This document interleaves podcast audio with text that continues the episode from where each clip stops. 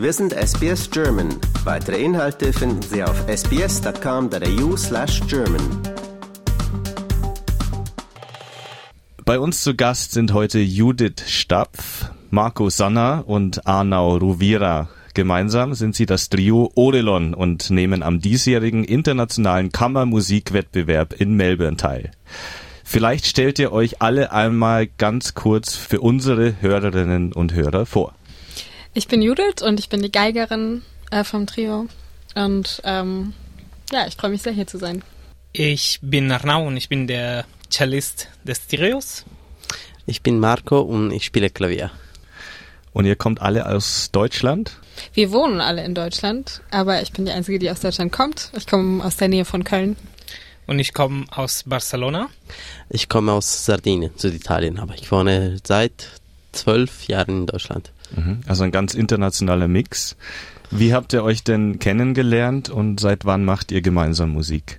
Also sozusagen habe ich äh, die beiden oder uns alle zusammen äh, gebracht, indem ähm, ich eigentlich schon mit Arnau und mit Judith einzeln musiziert hatte und einmal kam Judith zu mir mit der Idee, ein Trio zu gründen äh, und sie hat mich gefragt, ob ich jemanden äh, kannte, also einen Cellistin oder eine Cellistin, äh, den oder die ich empfehlen würde. Und da ich Arnau kannte und seine Persönlichkeit und seine Fähigkeiten musikalisch sowohl wie sowohl so wie menschlich äh, hatte ich keinen Zweifel ihn vorzuschlagen. Und äh, ja wir haben das so gestartet. Aber es war am Anfang gar nicht so ernst gemeint. Das ist mit der mit der Zeit irgendwie ernster geworden Mhm. Aber Judith, du und Marco, ihr kanntet euch. Genau, wir haben eigentlich relativ viel zusammen Duo gespielt und mhm. es kam aber dann irgendwann in Gesprächen raus, dass wir eigentlich beide sehr gerne ein festes Trio hätten. Mhm. Ähm, ich habe das sogar mal durch Zufall in einem alten Chatverlauf gelesen, dass wir darüber geschrieben haben, dass wir so gerne ein Klaviertrio hätten. Ähm, das war dann aber noch lange bevor das Realität wurde. Und ihr drei hattet ja schon ganz große Auftritte in ganz großen Konzertsälen. Also ich nenne mal einige wenige in Deutschland. In der Alten Oper in Frankfurt, im Beethovenhaus in Bonn, im Gewandhaus Leipzig und in der Tonhalle Düsseldorf. Gibt es ein Highlight für euch? Vielleicht einen Auftritt, der euch in Erinnerung geblieben ist? Ich meine, ich würde sagen, alle diese Säle, die, die du gerade genannt hast, ich meine, es ist immer ein Traum für Musiker in solchen Sälen spielen zu dürfen. für mich ist jetzt schwierig zu sagen, okay, hier war besonderer, vielleicht im Beethovenhaus. Judith kommt ja aus der Nähe von Köln und wir wohnen beide, Marco und ich, in Köln. War so ein bisschen ähm, zu, wie zu Hause zu spielen. Das mhm. war ein schönes Gefühl und es ist sowieso ein so extrem schöner Saal. Mhm. Ich muss aber sagen, mir ist besonders stark ein Auftritt in Erinnerung geblieben und zwar im Konzerthaus Berlin, weil es also es war im großen Saal. Im Konzerthaus Berlin ist ein wunderschöner Saal und das war unser äh, erster Preis, äh, es war kein erster Preis, aber das erste Mal, dass wir einen Preis bei einem Wettbewerb bekommen haben. Und das war verbunden mit einem Auftritt im Konzerthaus Berlin. Und ja, das ist einfach so ein wunderschöner Saal, es ist immer sehr inspirierend in solchen Sälen zu spielen. Aber jetzt seid ihr in Australien und ganz weit weg von diesen Sälen. Äh, ich habe es zum Einstieg äh, schon angesprochen. Ihr werdet an der diesjährigen Melbourne International Chamber Music Competition teilnehmen. Wie kam es denn dazu, dass ihr dazu eingeladen wurdet? Also eigentlich ähm, haben wir, seitdem wir das ernster verfolgen mit dem Trio spielen, immer so ein bisschen auf dem Schirm, welche Wettbewerbe gibt es gerade wo. Und ich glaube, Marco, von dir war es auch schon sehr lange Zeit ein Traum, bei diesem Wettbewerb mitzumachen, weil du den auch schon seit vielen Jahren verfolgt hast. Und ähm, deswegen war für uns eigentlich klar, wenn der stattfindet, dass wir uns auf jeden Fall bewerben und ähm, versuchen, nach Australien zu kommen und haben uns natürlich riesig gefreut, als es geklappt hat, weil das für uns alle was sehr Besonderes ist, also erstmal hierhin zu reisen überhaupt. Ich glaube, wir waren alle noch nie so weit weg von zu Hause. Also ähm, euer erstes Mal hier in Australien? Ja, auf jeden, ja. Fall. Auf jeden Fall, ja. Wow. Genau, und also sowohl eben die Seite des Reisens als auch die musikalische Seite haben uns sehr gereizt. Und ja, deswegen freuen wir uns um, umso mehr, dass das geklappt hat. Ist auch, würde ich sagen, in unserer Welt von Klaviertrio ist einer der renommiersten Wettbewerben. Deswegen ist für uns auch, äh, wir fühlen uns schon wahrscheinlich wie die anderen Kollegen, die auch eingeladen wurden, schon halbwegs wie, als hätten wir was gewonnen, hier überhaupt äh, sein zu dürfen. Es werden relativ Ja. wenige eingeladen Mhm. und äh, es ist trotzdem sehr, sehr anspruchsvoll, was die von uns verlangen. Wie so solche große Wettbewerbe. Mhm. Also die erste Runde findet jetzt am 3. und 4. Juli statt. Dann, ich glaube, die ersten zwei Runden ähm, seid ihr quasi mit dabei, müsst ihr überstehen. Dann gibt's ein Halbfinale am 7. Juli und dann das Grand Final am 9. Juli, wo ihr hoffentlich noch mit dabei seid. Was erwartet denn die Jury von euch und welche Stücke habt ihr denn vorbereitet? Was erwarten die? Boah. Ich meine, wir versuchen einfach ähm, schöne Musik so ähm, Ähm, So ehrlich. so ehrlich Ja. wie möglich ähm, auf der Bühne zu spielen und ich glaube, das, was wir uns wirklich wünschen, ist, dass wir das Gefühl vom Wettbewerb vergessen können, einfach ein schönes Konzert spielen können Mhm. und ja, den Rest äh, werden wir sehen. Klar, also es ist immer sehr viel Druck auch dabei in Wettbewerbssituationen und eigentlich ist das was, was nicht so viel mit Musik zu tun hat und man muss mental das ein bisschen trennen und dann versuchen auf der Bühne ganz an die Musik zu denken und vielleicht sogar die Jury ein bisschen auszublenden, weil ähm, Hm. natürlich, wenn man weiß, man wird bewertet, ähm, fühlt man sich anders und spielt man auch anders. Und ähm, ja, Vor allem äh, mit dem Hintergrund, dass ihr einmal um die ganze Welt geflogen seid für das Ganze, oder? Genau, genau. Also die Erwartungen sind, glaube ich, von allen Seiten irgendwie hoch, aber ähm, hoffentlich können wir uns frei fühlen. Und, und um deine Frage genauer zu beantworten, jeder Wettbewerb ist anders. Äh, jeder, bei jedem Wettbewerb ist eine unterschiedliche Jury und was die Jury erwartet, ist anders vom Wettbewerb zu Wettbewerb. Deswegen, das ist wahrscheinlich die überhaupt die allergrößte Frage bei einem Wettbewerb. Was will die Jury? Man, deswegen muss man auch ein bisschen Glück haben. Dass, Mhm. äh, äh, ich glaube, am wichtigsten ist so, wie Arnau sagt, dass wir uns treu bleiben, dass wir ehrlich sind und dass wir ähm, keine Kompromisse eingehen. Also wir müssen einfach uns ehrlich zeigen und das äh, äh, bringen, was wir können, was wir fühlen und dann, wenn es gut bewertet wird, gut, sonst äh, Das ist auch gut. Dann haben wir mehr Zeit für Sightseeing. Wie schön ist es denn für euch, wieder auf der Bühne stehen zu können nach der Pandemie? Wie, wie sehr hat euch das gefehlt, diese ausverkauften Hallen und die Bühne? Ich glaube, wir haben es alle extrem vermisst. Ähm, ich glaube, für alle Musikerinnen und Musiker war es eine wahnsinnig schwierige Zeit, die Corona-Zeit, weil wir irgendwie auch davon, also nicht nur finanziell davon leben, Konzerte zu spielen, Ja. sondern auch ja als als MusikerInnen, Persönlichkeiten und ähm, ja, das hat schon sehr gefehlt. Allerdings muss ich dazu sagen, dass wir als Trio schon auch sehr profitiert haben von dieser Zeit, weil wir uns in der Corona-Zeit ähm, auf unseren ersten gemeinsamen Wettbewerb vorbereitet haben. Mhm. Und ähm, wir hatten das Glück, dass wir immer proben konnten. Und dadurch haben wir sehr, sehr intensiv miteinander gearbeitet. Und ich glaube, das war die Phase, wo sich das so verdichtet hat, dass sich abgezeichnet hat, dass wir das wirklich ähm, sehr ernsthaft machen wollen.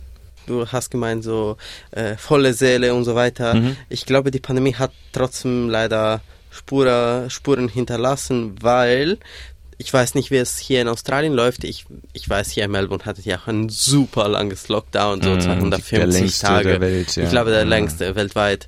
Ähm, wir hatten in Deutschland sieben Monate Lockdown zwischen November 20, 2020 und Mai 21.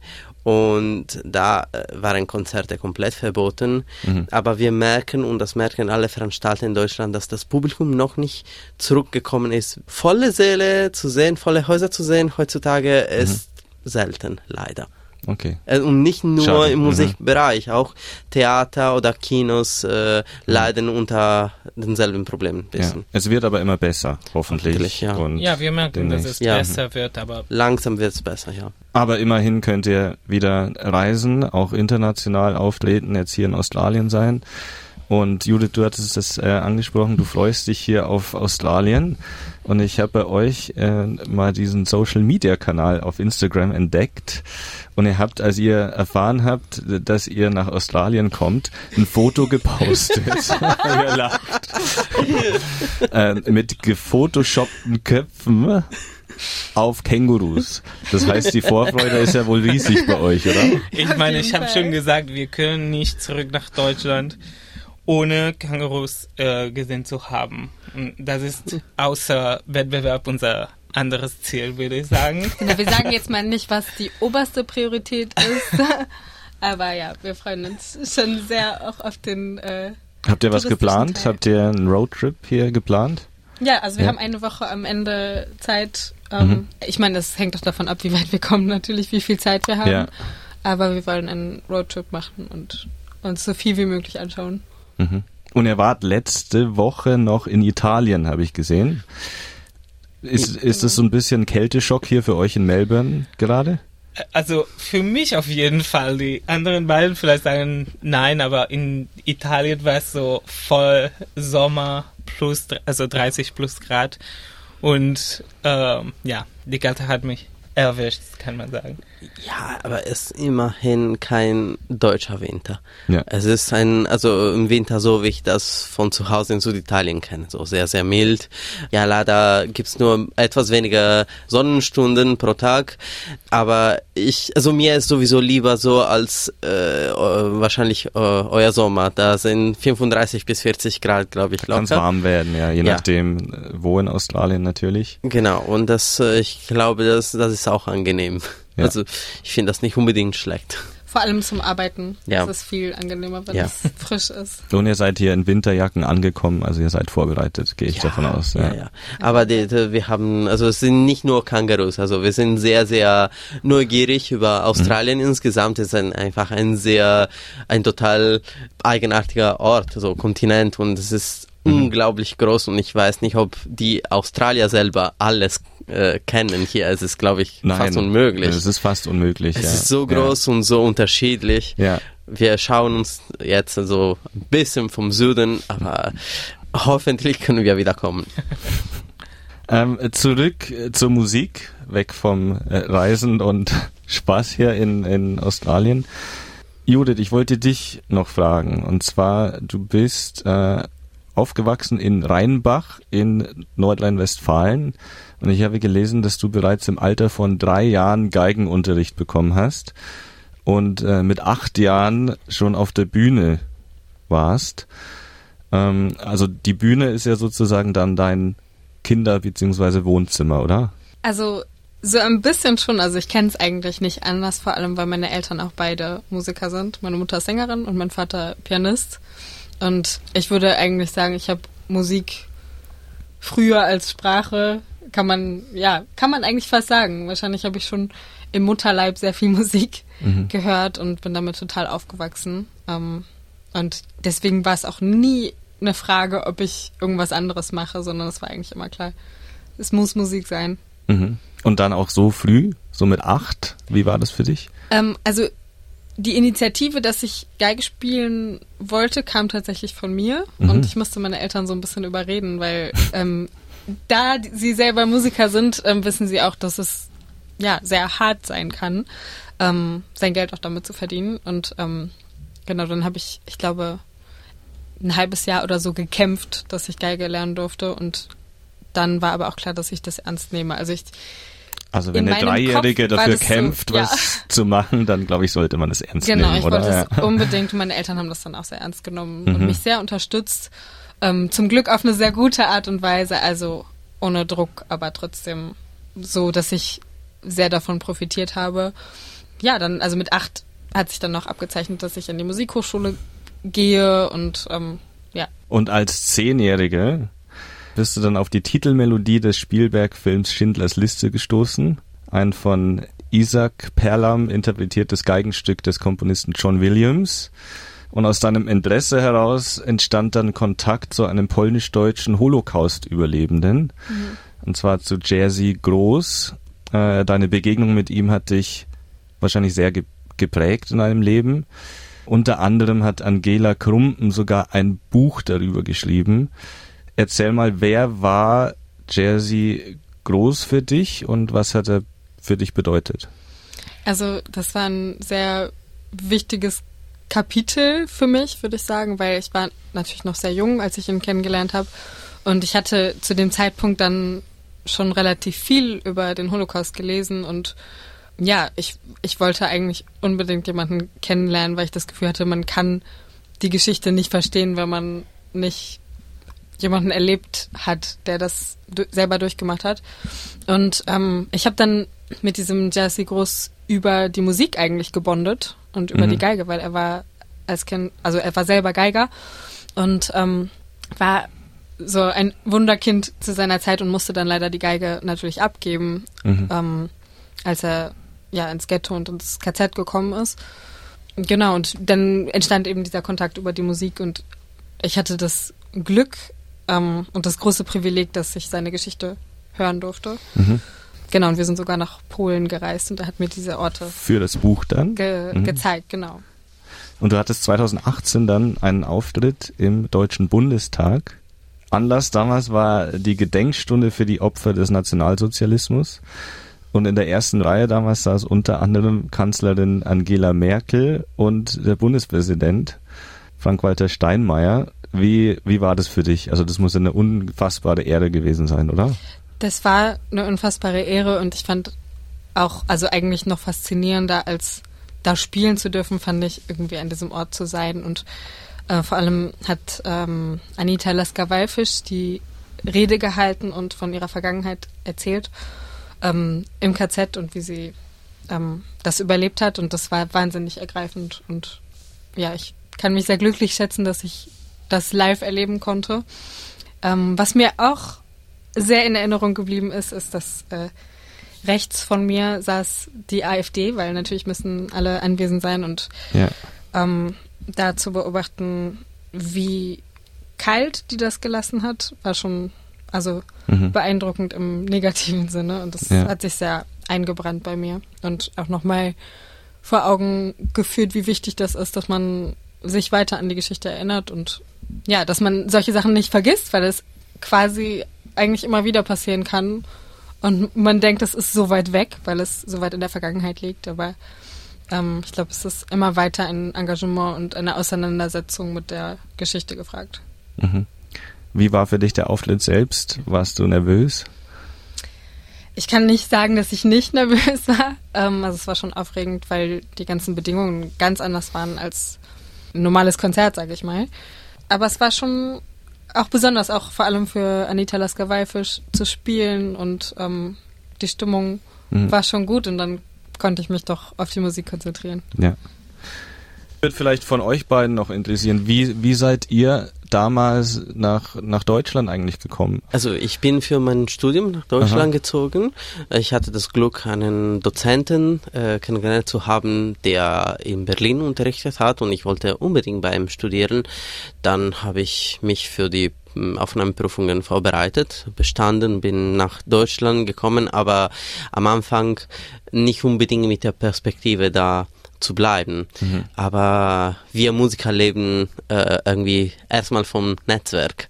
Und wenn du das Glück hast, äh, als junger Musiker, als junger Student, ja ein Netzwerk aufbauen zu können während deiner äh, Studienjahre, hast du auch das Glück, dass du wahrscheinlich so ein bisschen in eine Szene, also Kunst- und Musikszene reinkommst und dann kannst du da auch bleiben. Allerdings wäre auch sehr schwierig mit meinem Job, mit meinem Beruf in meiner Heimatland zu überleben, weil ich aus einer kleinen Insel komme, wo nicht so viel los ist. Ja. Und bei mir ist die Geschichte ganz ähnlich, würde ich sagen. Einfach ein bisschen später alles passiert. Also ich bin seit jetzt fast sechs Jahren in Deutschland. Mhm. Ähm, aber ja, wie gesagt, ich glaube, wenn man so an klassische Musik denkt, denkt man auch an Deutschland und mhm. alle Möglichkeiten, die man als klassischer Musiker in Deutschland finden kann. Jetzt rede ich über Süd Südeuropa, so wie Marco. Das ist ein bisschen schwieriger insgesamt für Kultur. Und ja, meine Idee war nicht unbedingt in Deutschland zu bleiben, auch nicht unbedingt zurückzugehen, äh, zurückzukehren zu meiner Heimat, aber es hat sich so ergeben und jetzt, ja, fühle ich mich äh, sehr froh, zusammen mit Judith und Margot führen zu dürfen. Mhm. Wart ihr, in welchen Ländern wart ihr schon unterwegs? Zusammen äh, als Trio sind wir schon ziemlich äh, viel gereist. Also jetzt auf jeden Fall in sind wir in Australien. Das ist schon mal ziemlich krass. Also hätten wir nicht vor zwei Jahren äh, gedacht, so ein Jahr. Ähm, aber auch vor einem Monat waren wir in äh, Japan auch Wow. wegen ähm, eines Wettbewerbs. Und ja, in Europa sind wir, also sind wir oft in Italien. Ähm, dann sind wir auch in Spanien gewesen, Österreich. Ähm, diesen Sommer fahren wir auch nach, also in die Schweiz. Mhm. Ja, ein bisschen so. Holland. In Deutschland sind wir relativ viel unterwegs, aber wir haben auch vor, unser Netzwerk in Europa zu äh, irgendwie ein bisschen zu, auszubreiten und hoffentlich äh, wird das Reisen in den nächsten Jahren auch immer noch da sein. Ich glaube, Reisen gehört zum Leben des freiberuflichen Musikers. Äh, und wir freuen uns. Auf Ja, jetzt jeden macht es, glaube ich, allen sehr viel Spaß, miteinander zu reisen und wir können das, glaube ich, auch ganz gut zusammen. Also wir können nicht nur Musik machen zusammen, sondern alles Mhm. drumherum funktioniert auch ganz gut. Ich glaube, das ist auch ein wichtiger Punkt, an Das- dem es unter ja. Umständen auch scheitern könnte, wenn das nicht gut funktionieren würde. Total, vor allem hier in Australien. Also wie gesagt, ich weiß nicht, was genau ihr geplant habt, aber Roadtrip, ich weiß nicht, ob ihr euch einen Van oder so mietet. Oder Ja, so ein ja, Auto. Nee, nur ein ja, Auto. Ein Auto. Wie ein Und dann Auto. Camping oder? Nee, ich glaube nicht. Weil das ist die, zu der, der Aussie, der Aussie Way, wäre Ja, ja. Camping. Und da muss man sich Surfen. natürlich schon, genau, da muss man sich natürlich schon gut kennen bei sowas und Ja. auch miteinander reisen können. Ja. Nee, das, also, das haben wir schon früh gemerkt. 24, äh, 7 zusammen sein und ist alles gut. Und ich würde noch sagen, alleine würde ich das nicht machen. Also, Ich auch. Also ich brauche immer, dass jemand mich ein bisschen schubst. Aber ich glaube, wir beeinflussen uns in einem guten Sinne gegenseitig. Nee, merkt man, ihr habt eine total positive Energie, finde ich. Wir sind sehr unterschiedlich. Dass äh, man Mhm. denkt, äh, um äh, unbedingt sozusagen äh, gut miteinander äh, umgehen zu können, über, überhaupt arbeiten zu können, muss man sehr ähnlich sein. Aber ich glaube, wir sind sehr unterschiedlich, aber trotzdem sehr offen und äh, zum Glück kein großes Ego. Deswegen klappt es trotzdem. Ich wünsche euch ganz viel Spaß in Australien und ganz, ganz viel Erfolg beim, beim. Wettbewerb. Danke. Hoffentlich äh, bleibt ihr noch ein bisschen länger hier in Melbourne. Bis mindestens 9. Juli. Da ist nämlich das Finale. Fingers crossed. ja, Fingers crossed. Danke euch. danke Vielen dir. Dank. Danke. Liken, teilen und kommentieren Sie unsere Inhalte bei facebook.com/sbsgerman.